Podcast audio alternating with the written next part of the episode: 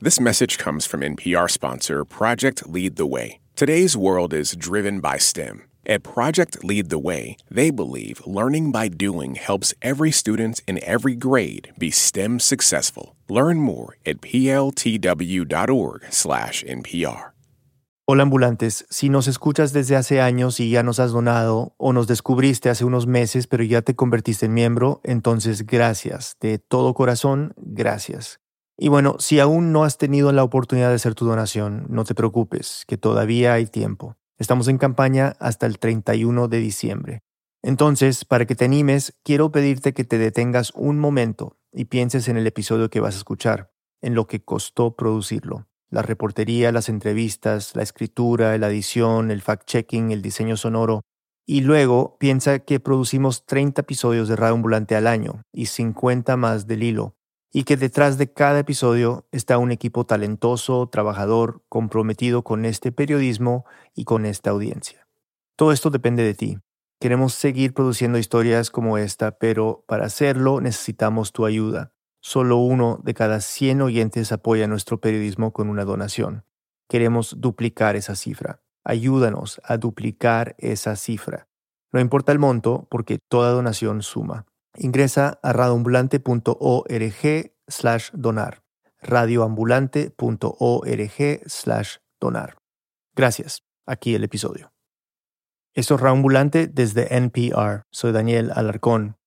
Esta, como tantas historias latinoamericanas, es una de idas y venidas, y sobre maletas complicadas. Tal vez recuerden a Carla. Bueno, soy Carla Suárez, soy cubana, escritora la conocimos hace cinco temporadas con un episodio llamado Toy Story. Vale la pena volver a escucharlo si tienen tiempo. Pero en todo caso, lo que necesitan saber para la historia de hoy es que Carla lleva 25 años viviendo fuera de su país. Salió con menos de 30 en 1998. Antes de los años 90, los cubanos solo podían viajar por asuntos oficiales o para estudiar en un país del ex bloque comunista.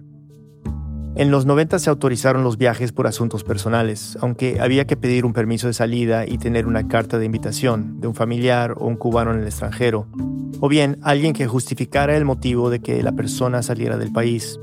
Así que el viaje, que antes era un sueño, fue entrando poco a poco en la vida de los cubanos y con él la maleta. Al final una maleta es una cosa muy chiquita y entonces eh, escoger lo que te vas a llevar es súper difícil pero casi todo lo que me llevé en esa primera maleta todavía está conmigo. Carla vivió unos años en Roma, luego se fue a París y desde hace 13 vive en Lisboa. Cuando dejó Cuba se fue con relativamente poco, lo que cabía en una maleta pequeña, tres libros, algo de ropa, toda de verano. Tengo en, mi librero de mi casa que lleva viajando conmigo 25 años, una botellita chiquitita así de, de, whisky, que ni siquiera era un whisky que a mí me gustaba, pero me lo regaló una amiga y me dijo, tómatelo en el avión. Y yo me lo llevé y me lo tomé en el avión y guardé la botellita. Para mí, esa botellita es el viaje, el viaje que yo me iba ya a vivir fuera. Y ahí está en mi librero, esa botellita está siempre conmigo. En esos años, una parte de la generación de Carla también se fue a vivir al extranjero. Fueron los años del llamado periodo especial, un tiempo de crisis que llegó después de la caída de la Unión Soviética. La gente empezó a salir de la isla como pudo, por contratos de trabajo, matrimonios, turismo o lo que se conoce como misiones de internacionalización, o sea, para trabajar en otros países por medio de un contrato con el gobierno cubano.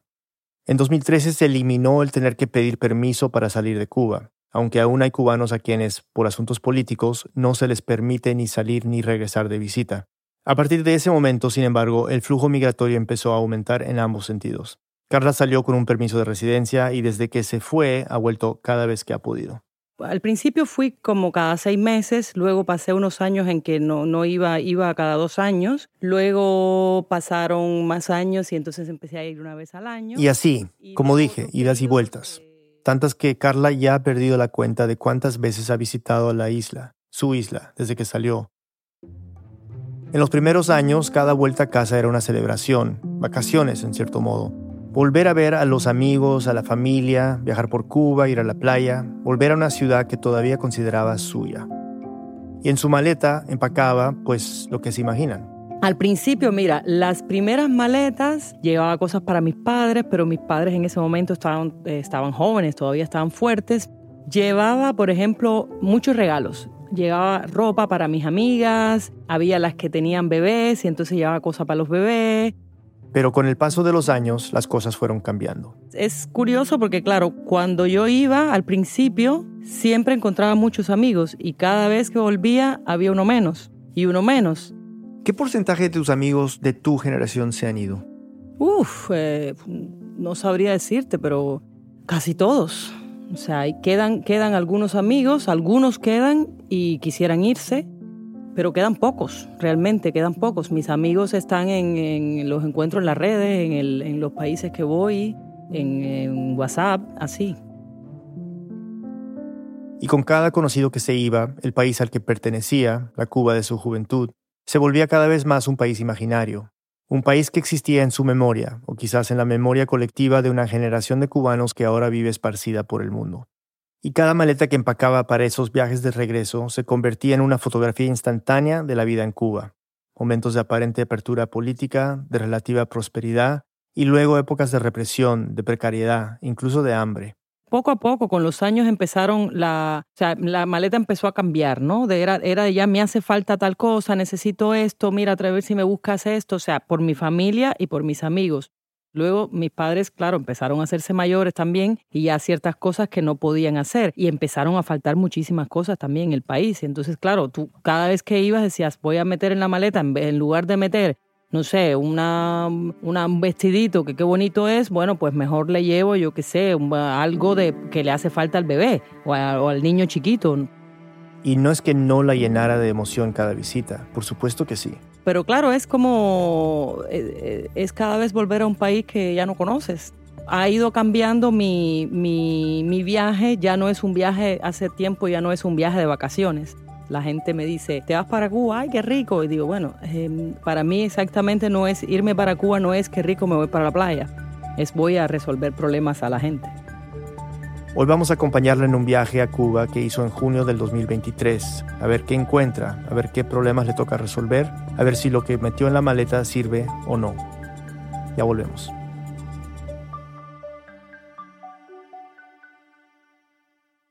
This message comes from NPR sponsor VCU Massey Comprehensive Cancer Center. Every year, millions of people lose someone to cancer. But as an NCI designated comprehensive cancer center ranked in the country's top 4%, VCU Massey Comprehensive Cancer Center is unrelenting in finding new ways to understand, detect, treat, and prevent cancer unconditionally committed to keeping loved ones in their lives. Learn more at masseycancercenter.org/comprehensive. This message comes from NPR sponsor Mattress Firm. How do you sleep at night? No matter what might be keeping you up, Mattress Firm can help anyone sleep. Mattress Firm will find you the right mattress from a wide selection of top brands at every budget. Plus, if you see a lower price somewhere else, they'll match it up to 120 nights with their low price guarantee. Get matched at Mattress Firm's Memorial Day sale and sleep at night. Restrictions apply. See mattressfirm.com or store for details. This message comes from NPR sponsor CarMax. CarMax is putting peace of mind back in car shopping by putting you in the driver's seat to find a ride that's right for you. Because CarMax believes you shouldn't just settle for a car, you should love your car. That's why every car they sell has CarMax certified quality, so you can be sure with upfront pricing that's the same for every customer. Don't settle, find love at first drive. Start shopping now at CarMax.com. CarMax, the way car buying should be. Estamos de vuelta en Reambulante. Carla Suárez nos sigue contando. Aquí, Carla. Como me encanta viajar, cada vez que debo hacer una maleta me entusiasmo. Si mi destino es Cuba, las cosas son un poquito diferentes. Mi viaje empieza por la maleta, sí, pero como ya escucharon, no se trata de una maleta cualquiera. La mía es la maleta del emigrante. Hacerla no es cuestión de horas ni de la noche antes de partir, porque en ella va muy poco para mí y mucho para los demás.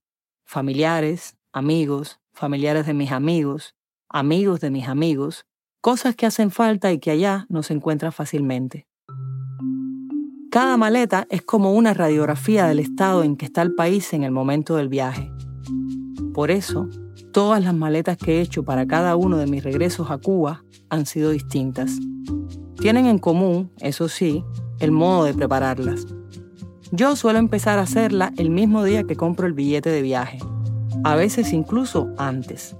Al principio me preguntaba por qué me demoraba tanto. Creía que eso solo me sucedía a mí, pero con los años, hablando con otros cubanos, entendí que es algo común. Mi amiga Andrea, por ejemplo, lleva años viviendo en Portugal y ya ni sabe cuántas maletas cubanas ha tenido que hacer. Lo que sí sabe es que siempre se demora. Meses. Meses. Es que uno va comprando, vamos comprando. Y al final, termina, ¿cómo termino yo? Es llevando maletas y pagando maletas. Demás con cosas que para nosotros no, para mí aquí no, no hace sentido. Pero te pones a pensar, tú dices, para ellos tiene todo el sentido del mundo y mucho más. Para intentar poner un poco de orden en todo eso que se necesita ya, lo primero que hago para preparar mi maleta es una lista. Les escribo a mis familiares y a los amigos que tengo en Cuba para que me digan qué les hace falta. Las prioridades están más o menos claras. En primer lugar, medicinas y alimentos para niños y mayores. Voy a llevar lo que pueda, claro, pero prefiero saber todas las necesidades a tener que decir después, pero ¿por qué no me lo dijiste? La gente va respondiendo. Algunos dicen que no les hace falta nada, pero insisto, porque sé que les da vergüenza pedir. Otros necesitan cosas que yo ni sabía que existían, y me toca empezar a buscarlas. A veces también me piden para un amigo o un familiar que no conozco, pero si es importante, pues se hace lo que se pueda. A medida que se va acercando la fecha del viaje, suelen aparecer pedidos inesperados, y así, poco a poco, voy comprando. Como de costumbre, para mi último viaje hice una lista. Bueno, hoy tengo que hacer las últimas compras. Esta soy yo, unos días antes de viajar a Cuba, revisando las cosas que me pedían. A ver la lista y voy tachando. Esto ya está. Lo de supermercado está casi todo. Las leches en polvo, las natas enteras, ok. Ok, ok, ok. El filtro para la tubería del tanque de casa de David, finalmente lo encontré. Tremenda pena que me da, pero bueno. En la farmacia me falta el suero fisiológico, la furosemida, las medias elásticas, el ibuprofeno infantil, lo de la mamá de Yamile, el yodo de mi tía. Y voy a comprar otro paracetamol por si acaso. Bueno, ya está casi todo. Falta poquito. Cuando llamas a casa de un cubano que vive fuera y te dice que está haciendo la maleta para viajar a Cuba, uno enseguida responde, bueno, chao, hablamos cuando puedas. Y es que hacer una maleta cubana es un estrés, una pesadilla, porque uno quiere ayudar a todo el mundo y por eso quiere meter más cosas de las que caben. Eh, importante es que todo esté apretado y que no haya movimientos en la maleta. Yo empiezo a empacar varios días antes para irme dando cuenta del volumen real de lo que tengo. Y así lo hice en este último viaje. Hice y rehice la maleta para que entrara lo más que se pudiera. Hay quienes hacen sus inventos. Mi amigo Guillermo, que vive en España desde finales de los 90 y también viaja a La Habana a visitar a su familia, me contó el suyo. Pues yo compro una, bolsa que venden que es de plástico, es un plástico que es un poco fuerte. Eh, o sea, no es una bolsa de plástico del supermercado, es un plástico un poquito más resistente que no pesa nada. Entonces, de esta forma, el peso de una maleta, me lo ahorro. Una maleta puede pesar unos 4 kilos o 5 kilos. Entonces, lleno esta, esta bolsa con todo, trato de poner en los exteriores lo que puede recibir, recibir eh, golpes, como tela, o sea, ropa, eh, las latas que pueden recibir golpes si no se rompen, y en el centro lo que es más frágil.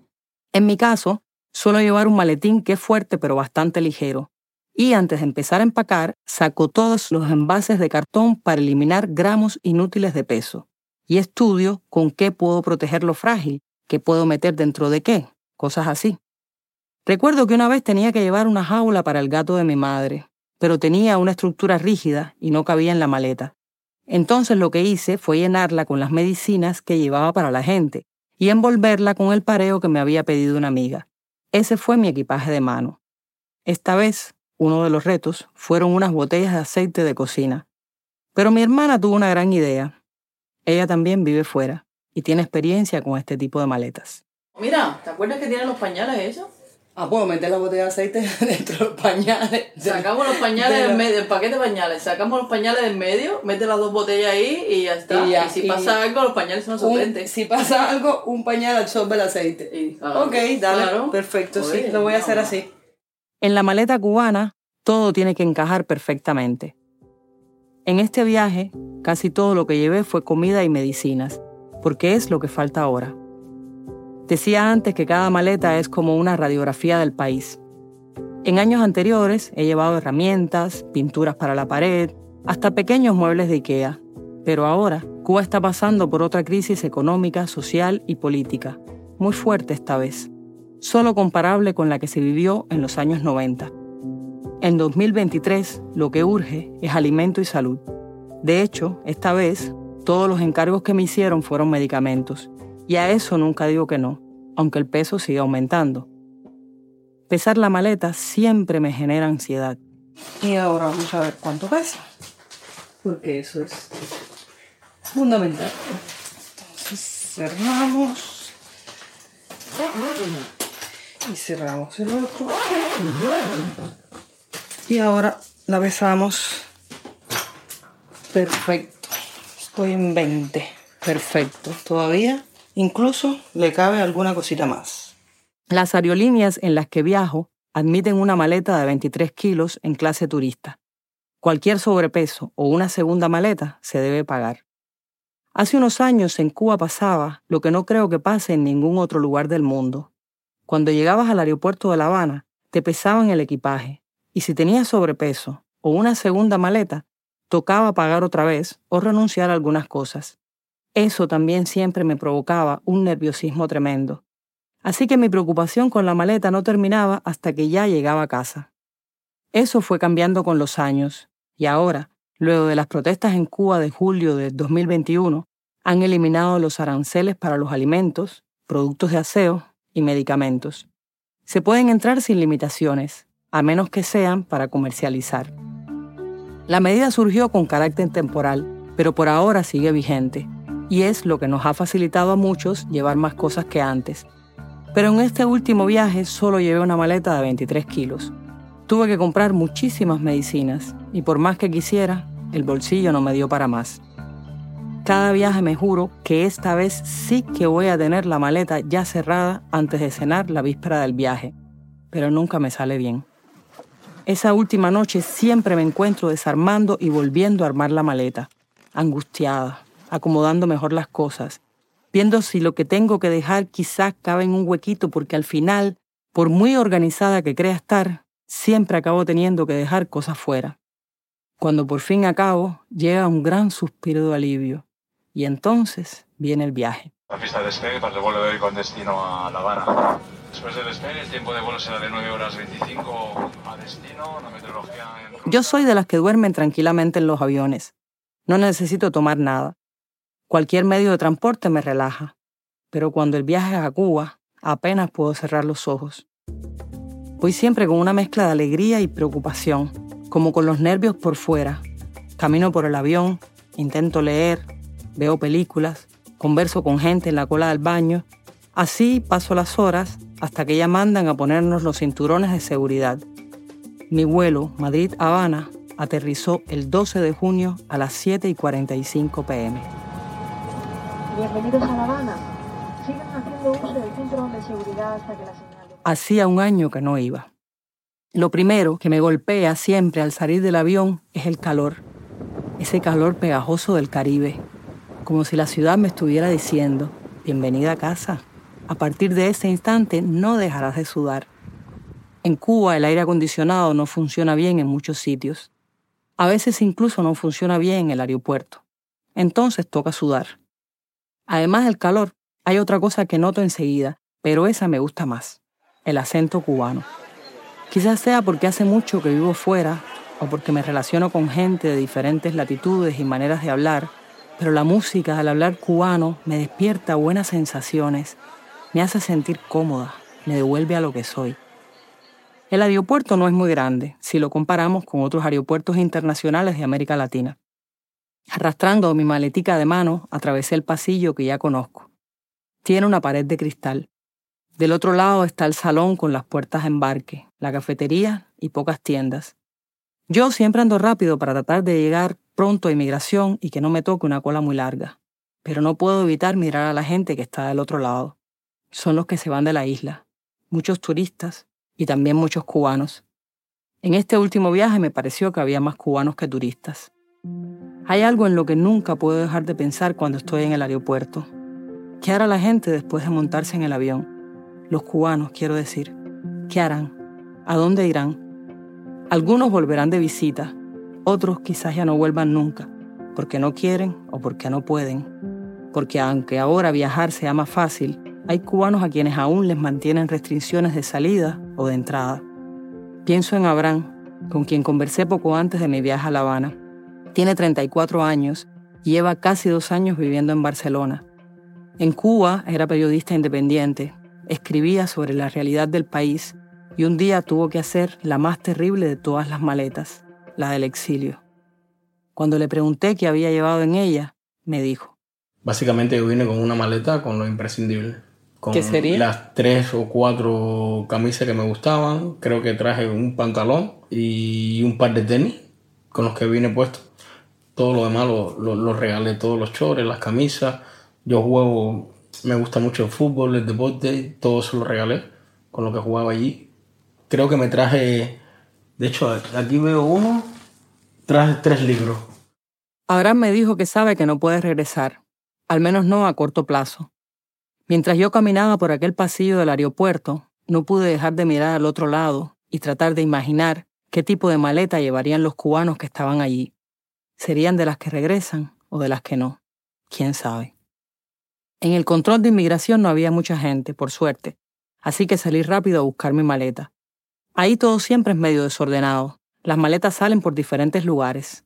Me la pasé cambiando de cinta a ver por cuál salía la mía. Algunas personas compartían un carrito, uno lo cuidaba mientras los demás se iban moviendo, como yo, y se escuchaban los gritos. Los por ahí viene una, todavía no ha salido la grande, ¿cuántas trajiste tú? Por fin apareció la mía. La monté en el carrito y salí. Los primeros años mis padres siempre iban a recibirme. Muchos cubanos tenemos esa costumbre. Si alguien llega del extranjero, hay que ir a recibirlo. Yo nunca llamaba a mis padres desde adentro. Primero porque no tenían celular. Luego, cuando ya pudieron tenerlo, yo no tenía número cubano, así que imposible. Pero no importaba. Sabía que apenas se abriera la puerta de cristal, los vería a ellos en primera fila, con la emoción pintada en el rostro. Ahora ya tengo número cubano. Hace rato que lo tengo. Pero mis padres ya no me esperan afuera. Él falleció. Ella ya no está para esos trajines. Así que cuando la puerta de cristal se abrió esta vez, vi a otros padres esperando y tantos niños y tantas emociones. Sonreí por ellos y seguí mi camino. Una de las cosas que me gustaba al volver era que el recorrido desde el aeropuerto hasta mi casa era como un recuento de mi vida. El taxi tenía que pasar junto a mi universidad, la CUJAE, donde me gradué de Ingeniería Electrónica, y hasta podía ver a través de la ventanilla la casa del estudiante donde se hacía el taller literario al que asistía en aquellos tiempos. Luego pasábamos junto al Conservatorio de Música donde estudié guitarra en la secundaria. Por último, en la esquina donde el taxi daba la vuelta para entrar a mi calle está la escuela primaria donde aprendí a leer. Siempre viví este recorrido como mi viaje personal a la semilla, como si la ciudad me estuviera diciendo, te recuerdo quién fuiste para que no olvides quién eres. Pero en este último viaje no fue así. Afuera me esperaba un taxista con quien me había hablado por WhatsApp antes de salir de Lisboa. Tenía un cartel con mi nombre. Antes de ir hacia el taxi me preguntó mi dirección y cuando se la di, me dijo que prefería hacer otro recorrido. El asunto era la seguridad. Era de noche. Y en Cuba ahora hay muchos problemas con la electricidad. Los apagones duran horas. Según me dijo, esa zona podía estar totalmente oscura y no quería correr el riesgo de que se le rompiera el carro y tuviéramos que quedarnos tirados porque nos podían asaltar.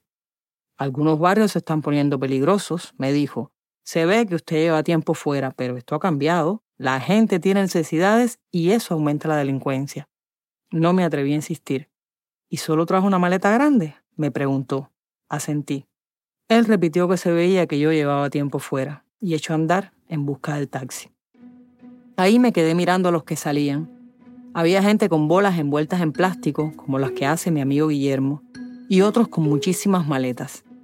Cristian, el sobrino de una amiga mía, me contó cómo hacía él para abastecer a toda su familia por un buen tiempo. Él ahora vive en Estados Unidos pero durante sus últimos años en Cuba fue varias veces al extranjero para visitar familiares y de paso regresar con productos para llenar sus despensas. Esa es la maleta familiar. Vengo con cinco maletas de 23 kilogramos y con un 95% de, de comida. Mayoritariamente queso, eh, leche espaguetis, atún y ya, básicamente eso, pero en bastantes cantidades. Llegué al apartamento a las diez y pico. En los bajos del edificio me esperaba la amiga que desde hace años nos ayuda en todo, que es casi una hermana para mí. Bajamos mis cosas del taxi. Mamá nos miraba desde el balcón. Subimos y entonces llegaron los abrazos, las conversaciones, el sabor de algunas cosas ricas que salieron de mi maleta, las risas. No sé si a todo el mundo le sucede esto, pero cada vez que llego al lugar donde crecí, tengo la sensación de que quien se acuesta a dormir esa noche es una versión más joven de mí misma. Es solo una sensación, desde luego, pero me gusta. Mi padre fue el que siempre arregló todos los problemas de nuestro apartamento. Afortunadamente, yo heredé sus habilidades para reparar cosas, así que cuando él empezó a no poder ocuparse de todo, yo tomé el relevo. Mi madre va notando los problemas y luego yo me ocupo. Por eso, desde hace tiempo, digo que mis viajes a Cuba son temáticos. El viaje de la carpintería, otro de la fontanería, el siguiente el de las grietas en las paredes, y así. Claro que no todas las cosas las puedo reparar yo. El tema de mi último viaje fue el de la electricidad, algo que yo no podía resolver. Por eso, el día después de mi llegada, fue a visitarme un amigo electricista con quien ya me había puesto de acuerdo. De mi maleta salieron los 15 metros de cable que él me había sugerido comprar para sustituir el que llegaba al apartamento, que estaba en muy mal estado. El problema quedó resuelto en cuestión de horas. Pero ese mismo día me di cuenta de que mi línea de celular cubano había vencido.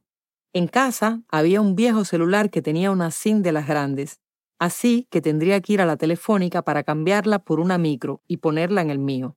Por lo pronto, mi madre me prestó su celular. Al día siguiente, llamé a los familiares de mis amigos a quienes les llevaba encargos para avisarles que ya estaba en Cuba. Empezaron a llegar.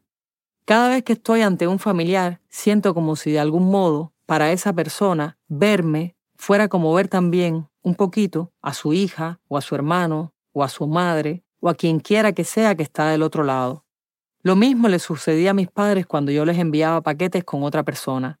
Las familias pueden hablar por WhatsApp, incluso verse por videollamadas, pero nunca es lo mismo. Besar la mejilla de la hermana de una amiga es como besarla con el beso que dejó mi amiga mi mejilla cuando nos vimos. Y así, los tres primeros días fueron de repartos y emociones. Estar en casa con mamá, ver a algunos de mis grandes amigos. Tengo una pareja de amigos que siempre va a mi casa el día después de mi llegada. Nos conocemos desde hace mucho. Sus hijos son mis sobrinos postizos. Verlos es siempre una fiesta. Yo había llevado café para brindarle a todas las visitas y compré cervezas en la esquina. Solo salí para ir con mi gente del conservatorio al concierto de jazz de uno de mis amigos músicos, el trombón de Santa Amalia y su grupo. Y también a la oficina telefónica. No pude resolver lo de mi línea esa vez, pero no le di mucha importancia. El problema más grave, el tema de mi viaje, que era la electricidad, se había resuelto pronto. Lo demás serían boberías.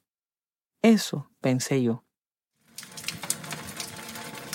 Pero el día 6 de mi llegada, el vecino de abajo me dijo que el tanque de mi casa estaba dañado porque le estaba cayendo agua a su apartamento. Aquí debo hacer una pequeña explicación. Como en otros países, en Cuba los edificios tienen en las azoteas unos tanques para suministrar el agua a los apartamentos, al menos en teoría. El asunto es que en Cuba siempre han existido problemas con el suministro de agua y en muchos barrios no llega todos los días. Cuando yo era niña teníamos una reserva de agua en casa que se llenaba con una manguera y cuando no llegaba el agua tocaba bañarse con un cubo y un jarrito. Ahora los cubanos instalamos tanques extras en las azoteas como reserva individual para nuestras viviendas. En la de mi edificio, además de los cuatro tanques originales, hay ocho instalados por los inquilinos. El peso que carga el techo es enorme, pero por lo pronto es mejor no pensar en eso. En mi barrio, el agua llega un día sí y un día no. Entonces, el día de agua, que es como se le dice, todos los tanques se llenan. El día que no llega, cada inquilino usa su reserva. Cuando mi vecino me avisó de mi tanque, subí con él a la azotea para revisarlo. Él determinó que tenía un problema en el flotante. Y por si no lo saben, los tanques funcionan tal como los de los inodores. Cuando el nivel de agua sube, empuja el flotante hacia arriba y cuando está en horizontal el flotante cierra la entrada del agua y ya no entra más. Cuando el flotante no funciona bien, el agua sigue entrando y el tanque se desborda. Esa tarde, mi vecino regresó a su casa, pero yo me quedé en la azotea. Ahí subía de niña con mi papá para estudiar las estrellas. Contemplé la ciudad. Todos los techos están llenos de tanques, negros y azules, grandes y pequeños.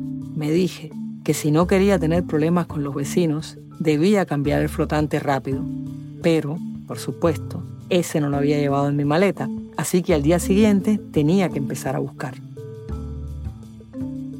En Cuba, el desabastecimiento se ha vuelto crónico y por eso, después que se eliminó el permiso de salida del país en 2013, mucha gente empezó a viajar al extranjero para importar mercancías. Pueden ir desde refresco instantáneo o paquetes de almohadillas sanitarias hasta artículos de ferretería o electrodomésticos. Esa es la maleta comercial. Así se abastecen muchos de los pequeños negocios privados. Fui a uno de estos al octavo día de mi llegada. No era una tienda como tal, sino un puesto en el portal de una casa. Ahí en las casas venden de todo. Hay muchos productos como ferreterías. O sea, las cosas de desagüe, las pilas, las junturas, el flotante eh, me dijo 3.500. No tienen puestos los precios, ellos te miran y te dicen el precio que les parece. 3.500 pesos, o sea, unos 28 dólares. En Lisboa me hubiera costado unos 6 euros. Antes de comprarlo, decidí hablar con el amigo que me había ayudado con lo de la electricidad. No soy experta, pero sabía que aquel flotante lo habíamos cambiado no hacía mucho así que preferí estar segura de que sí había que cambiarlo. Mi amigo fue a casa con otro amigo, revisaron todo y determinaron que, en efecto, el flotante no funcionaba bien. Pero ese no era el único asunto. La instalación del tanque, hecha por mi padre muchísimos años atrás, ya tenía su problemita. Y el mismo tanque, que también era muy viejo, tenía un salidero que al dar a la pared no habíamos visto. Lo único que yo podía hacer, según ellos, era comprar un tanque nuevo y rehacer toda la instalación. De eso no sabían, no podían ayudarme. Así que ahora me tocaba buscar dónde comprar un tanque nuevo y encontrar a alguien que me lo instalara. Todo lo cual requiere tiempo y dinero, claro. Esa noche tuve una pesadilla. A veces tengo sueños raros y cuando me despierto anoto los recuerdos que me quedan. Escribí que el tanque estallaba y el apartamento se iba llenando de agua. Todos estaban en casa, mis padres, mi hermana, la amiga que vive con nosotros, pero yo no veía a nadie. Solo escuchaba a papá gritarme que me subiera a la cama. Pero el agua seguía, mi cuarto se llenaba, los muebles iban desapareciendo. Conozco a alguien que interpreta los sueños y seguramente soñar con agua tiene algún significado interesante. Pero mi sueño era muy simple. Tenía que ver, única y exclusivamente, con un maldito tanque roto.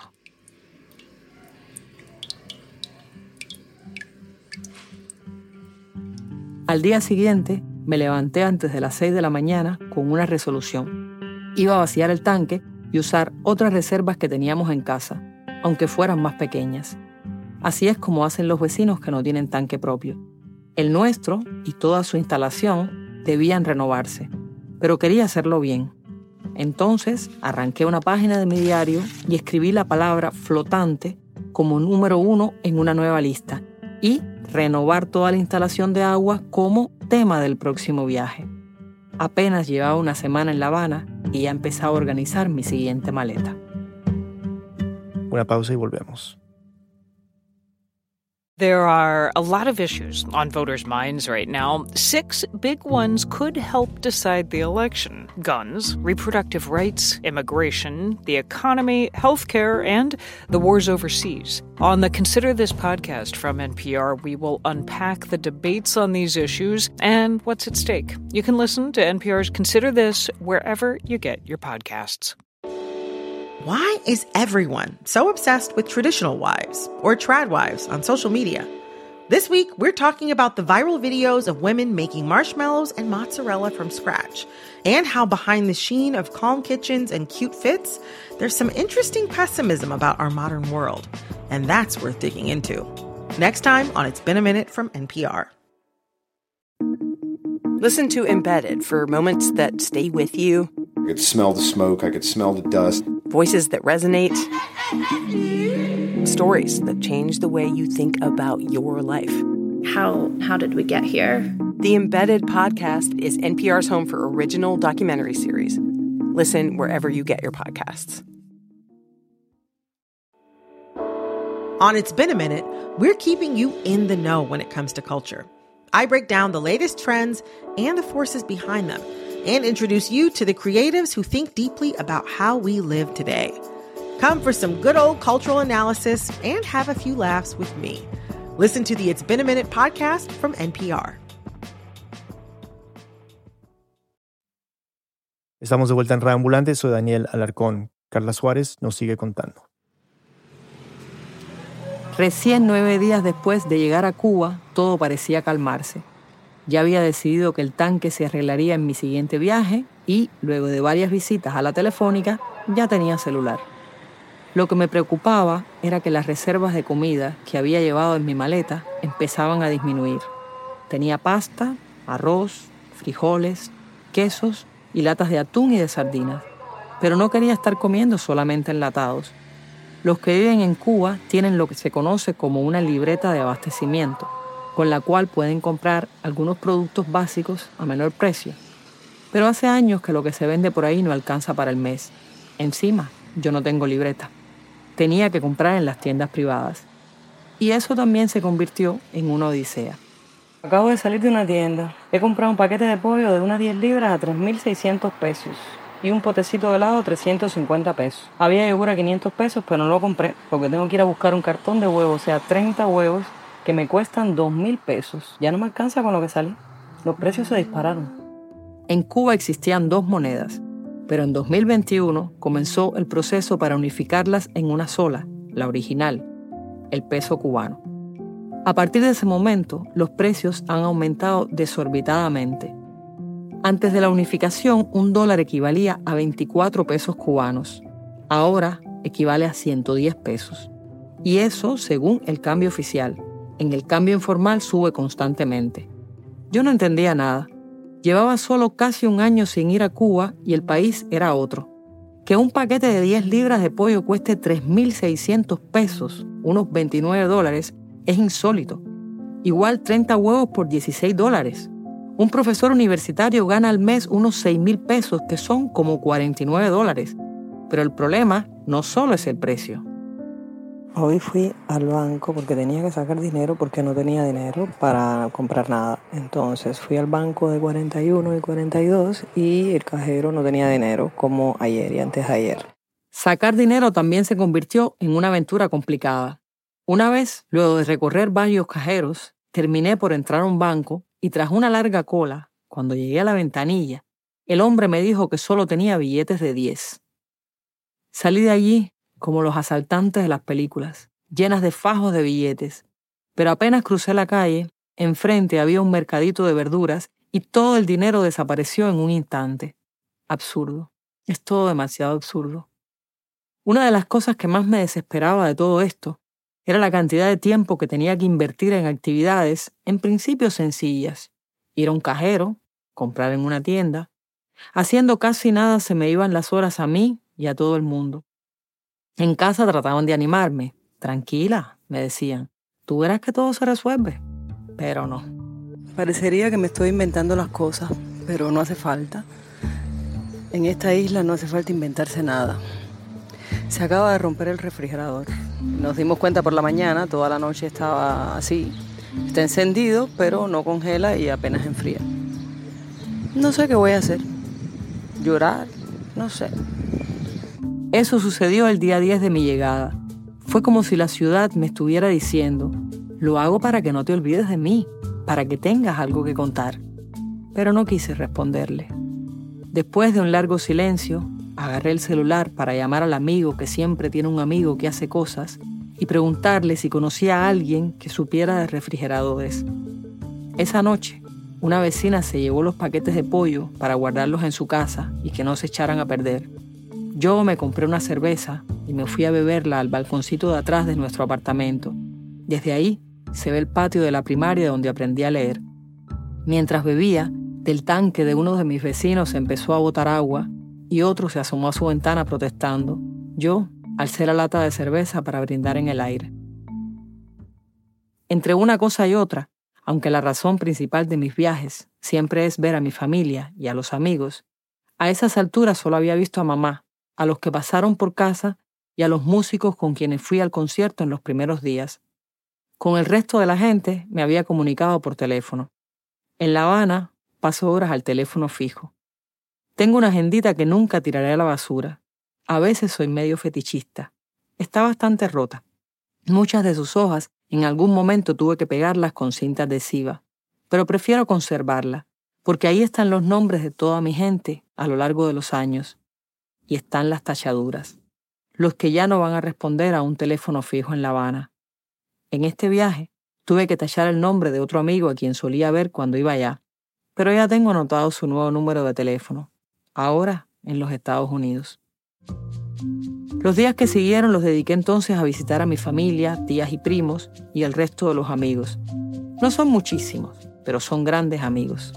Esta vez tuve suerte de coincidir con conciertos de varios artistas que me gustan, como el trovador Fran Delgado, con quien me une además una amistad de muchos años. Y hasta estuve bailando rock en una de esas discotecas que frecuenta la gente de mi edad, ex adolescentes ochenteros. A veces la música nos salva o nos hace volar al menos un ratico. Conseguimos reparar el refrigerador cuando me quedaban ya pocos días para regresar a Europa. Otro problema resuelto. El último sábado me invitaron a dar una charla con jóvenes autores en la escuela de escritura, y como queda cerca al mar, me puse de acuerdo con mis amigos para ir luego a bañarnos. Con tantos problemas, aún no había podido hacerlo, y esa es una de las cosas que amo. Crecí bañándome en la costa, Seguramente por eso prefiero las rocas a las playas de arena. Como de costumbre, el agua estaba calentica y transparente, y se veían peces pequeños. Horas después vimos la puesta de sol con mis amigos, todos en el agua. Me encanta esa hora. Me zambullí, salí, nadé, y mirando el horizonte, me despedí del sol mientras desaparecía, tragado por el mar que tanto me gusta. Y llegó el momento de hacer mi maleta de regreso. Esa es mucho más fácil. En cada viaje me llevo libros de la biblioteca de mamá y alguna botella de ron que envuelvo en ropa vieja para que no se rompa. Hay cosas que siempre quise dejar en La Habana, porque pertenecen a quien yo era cuando vivía allá, ciertos libros y objetos. Es como si dejándolos en su sitio, un pedacito de mí también se estuviera quedando. Mi título de ingeniería, por ejemplo, siempre estuvo allá, pero esta vez decidí llevármelo Hace años que no ejerzo de ingeniera, pero ahora quise tenerlo conmigo. Una vez, conversando sobre la maleta cubana con mi amiga Hidalmis, me dijo algo que me pareció muy hermoso. Hace 30 años que ella vive en Canarias y aunque podría, no ha querido volver a Cuba. Durante muchos años yo viví con las cosas que me cabían en una maleta. Me, querían regalar cosas. ¿Quieres una cubertería? ¿Quieres una cosa que sonaba como a establecerse, ¿no? Como a echar raíces? Y yo no la quería. No quería nada, todo lo que me cabía en una maleta. Y hace algunos años, muy pocos, quizás unos seis años aproximadamente, que yo me compré un sillón, me compré un sillón cómodo.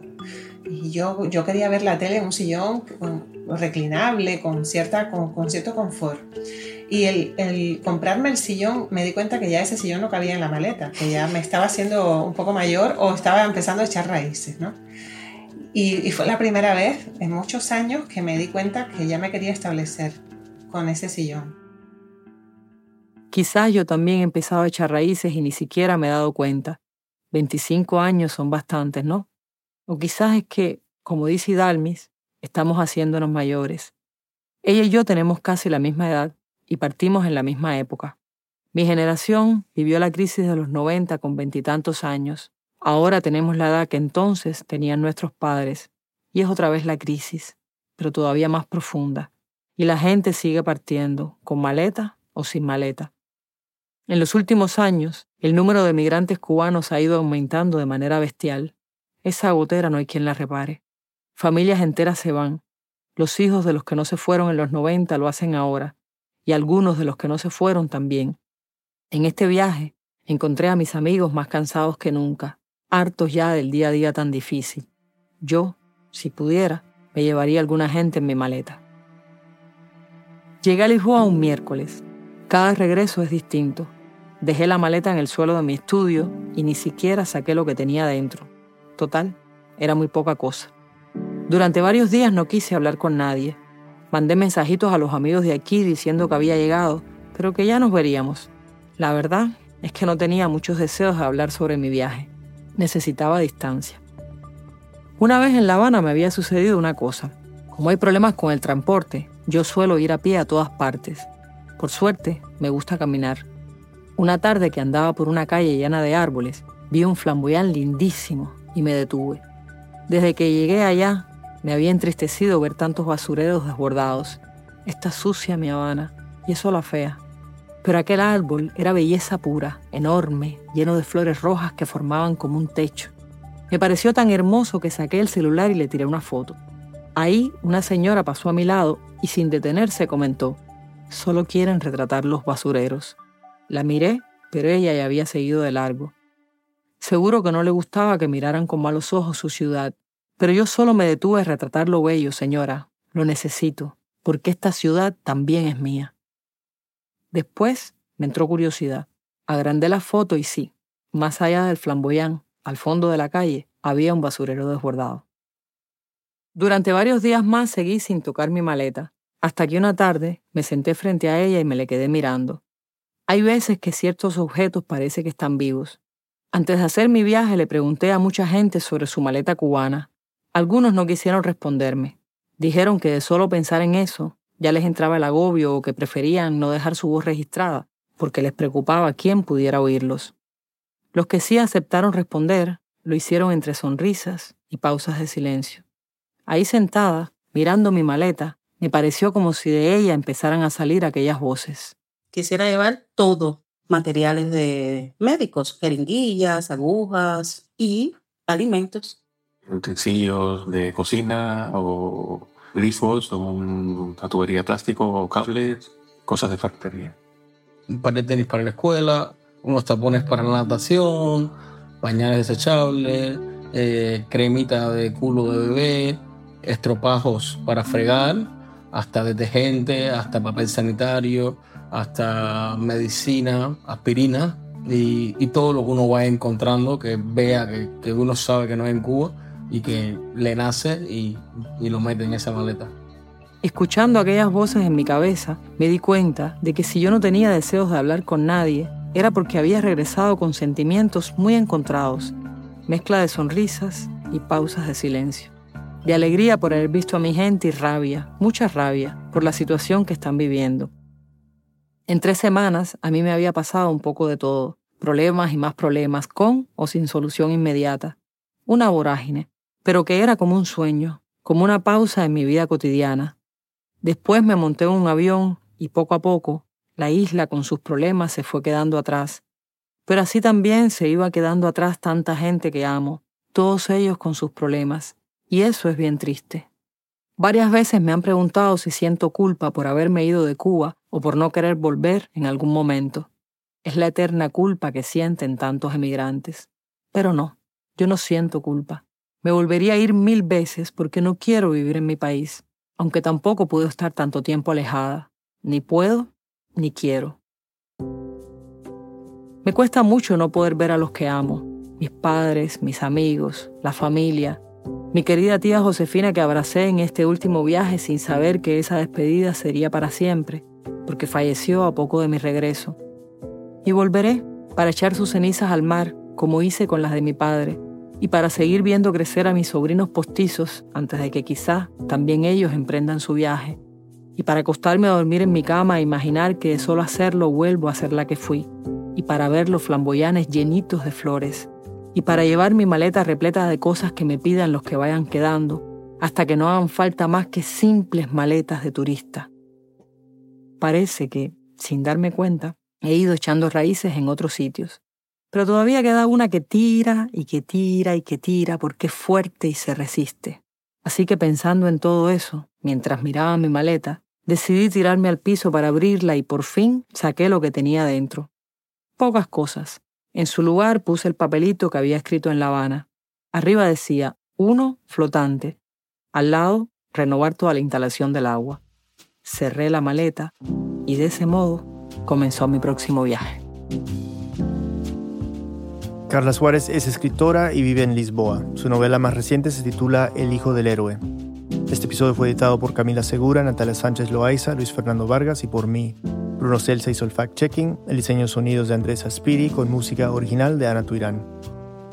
El resto del equipo de Rambulante incluye a Paola Leán, Lisette Arevalo, Pablo Argüelles, Adriana Bernal, Anelis Casasus, Diego Corso, Emilia Herbeta, Remy Lozano, Selene Mazón, Juan David Naranjo, Ana Pais, Melissa Rabanales, Natalia Ramírez, Barbara Sawhill, David Trujillo y Elsa Liliana Ulloa. Carolina Guerrero es la CEO. Rambulante es un podcast de Rambulante Studios, se produce y se mezcla en el programa Hindenburg Pro. Rambulante cuenta las historias de América Latina, soy Daniel Alarcón. Gracias por escuchar. This message comes from NPR sponsor Progressive Insurance, where drivers who switch could save hundreds on car insurance. Get your quote at progressive.com today. Progressive Casualty Insurance Company and Affiliates. This message comes from NPR sponsor Betterment. Confusing eye contact with a mysterious stranger is never chill, but Betterment is the investing app that lets you be totally chill about your finances. Betterment.com. Investing involves risk, performance is not guaranteed. Pro Palestinian protests have popped up on college campuses across the country. But from the eyes of students, what are we missing? From the outside, these protests are painted as really violent when that couldn't be further from the truth. I'm Brittany Luce, host of NPR's It's Been a Minute, and I'm inviting you to hear from student journalists who see what the rest of us cannot. On It's Been a Minute from NPR.